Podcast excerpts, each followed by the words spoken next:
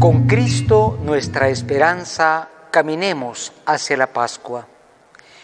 Muy queridos amigos, muy queridos hermanos, queridos sacerdotes de seminaristas, religiosas y religiosos, queridas parroquias de la diócesis de Escuintla, agentes de pastoral y personas de buena voluntad de nuestra sociedad escuintleca.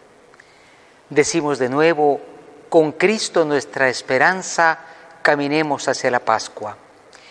En medio, queridos hermanos, de una cuaresma muy dura, como es esta cuaresma de 2020, por la epidemia y pandemia mundial del coronavirus o COVID-19, los hermanos obispos de toda la conferencia episcopal y también nosotros en Escuintla, ante todo manifestamos nuestra pena por todo lo que sucede, nuestra solidaridad para con los hermanos que sufren no solamente la enfermedad, sino las consecuencias laborales y sociales de lo que el gobierno del país pues ha determinado.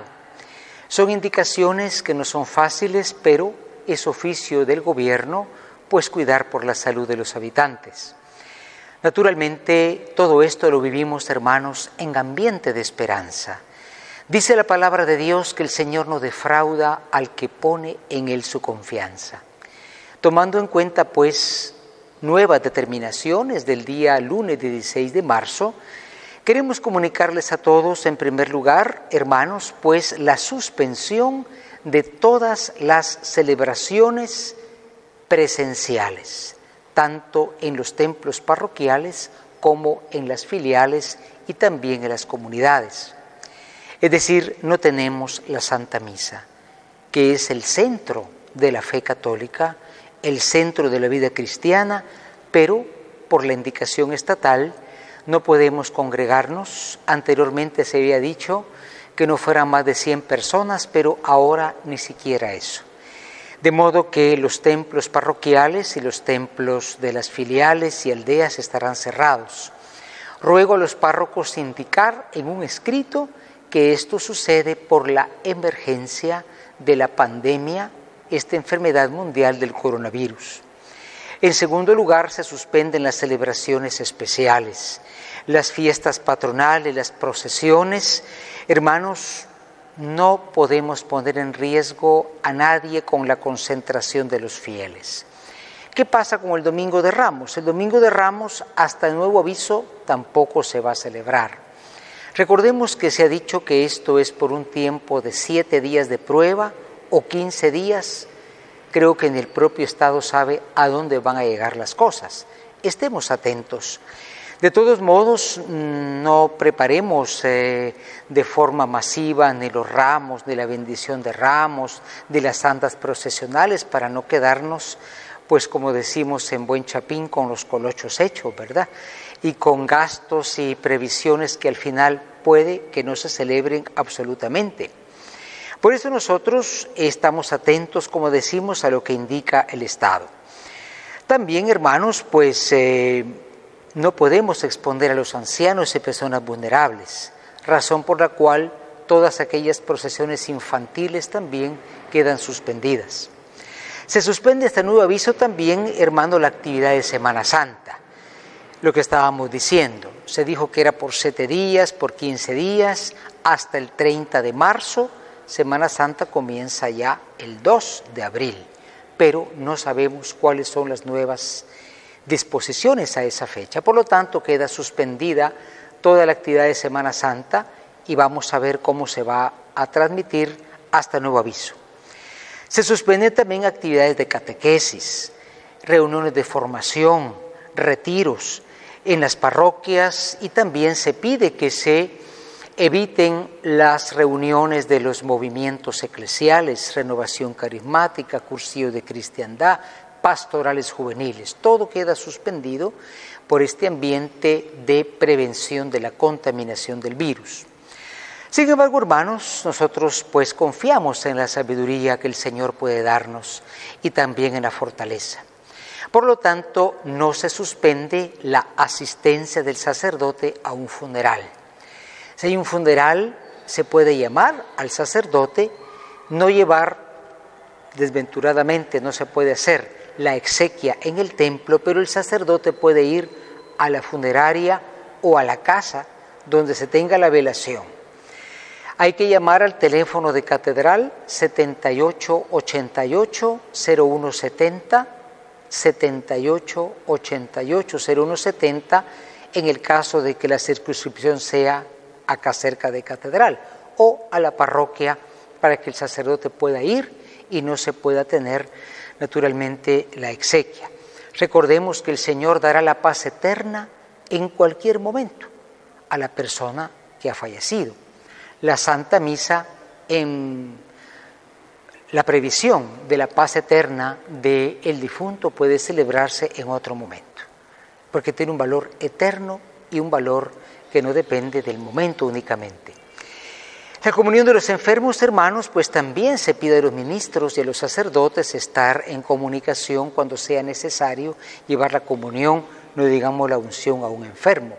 Papa Francisco ha pedido a los sacerdotes del mundo estar a disposición especialmente de los enfermos. Por favor, prever la comunicación por radio y televisión de todo aquello que no pueda participarse presencialmente. La Radio Católica va a transmitir la Santa Misa en los horarios acostumbrados, ellos van a indicarles. Y naturalmente, hermanos, pues sí, la ley manda, la ley de la Iglesia, la participación en la Santa Misa. No es optativa la misa dominical, es un mandato de la Iglesia a tenor del canon 1247. Como obispo diocesano les estoy dispensando de este precepto de la misa dominical hasta que las circunstancias sean mejores. Se participe pues en casa, hermanos de la Santa Misa, que se va a transmitir en nuestro horario de siempre, y a esto, queridos hermanos, pues también se agrega la oración del Santo Rosario, ¿no? Queremos hacer una pequeña campaña diocesana para incentivar más la oración del Rosario. En los horarios en que se hace, se ofrezca por la salud, la prevención de la enfermedad y también el ánimo. Hay mucho temor y somos hijos de Dios. Un hijo de Dios no puede temer que su padre lo abandone, pero hay de actuar con responsabilidad. Naturalmente, hermanos, pues en esta nueva forma mm, de emergencia, de participar a través de la radio y de la televisión, pedimos a todos que también sigan la coronilla de la misericordia de las 3 de la tarde que se va a radiar, participen de la lección divina que también se hace varias veces al día. Y la conferencia episcopal ha pedido que todos los días a las 12 se suenen las campanas de los templos, de las capillas grandes donde haya pues campanas evidentemente y se rece el ángelus, esa oración tan hermosa, un ángelus de solidaridad para con los enfermos del mundo y también un ángel de esperanza, porque María nos dará su intercesión para poder salir de esta crisis. Hermanos, invitemos a todos a la responsabilidad. Si estas medidas tan duras han impedido de momento la producción de lo privado, de lo gubernamental, el transporte público hasta nueva orden, es por algo. Es un clima mundial de prevención. Aconsejemos a los hermanos quedarse en su casa, Papa Francisco dice, es una oportunidad de encontrarnos, no de volver a casa y cada uno estar con su celular, sino de hablar entre nosotros y sobre todo de levantarnos en la oración. Cuando se participe de la Santa Misa en casa, se puede hacer la comunión espiritual que se va a incluir en la transmisión. Nunca es lo mismo de la participación virtual de la comunión espiritual por radio, pero es una expresión de que pronto queremos volver a la normalidad asistiendo a la Santa Misa. Hermanos, recordemos pues que uno no cuida la salud solo para sí mismo, lo hace por los demás. El Señor le pregunta a Caín, ¿dónde está tu hermano? Y él responde equivocadamente, no soy su guardián. Y sin embargo sí somos guardián de la salud de los hermanos. Dice el Señor Jesús en Mateo 25, 40, lo que hiciste a tu hermano, a mí me lo hiciste. Y si exponemos a otros, estamos haciendo un daño al mismo Señor. De parte nuestra está María, que es nuestra madre. Es la salud de los enfermos, la reina del Rosario, patrona de Guatemala, la Inmaculada Concepción, y en esta cuaresma es la Virgen de la Esperanza. En una cuaresma difícil, caminamos acompañados por ella hacia la Pascua.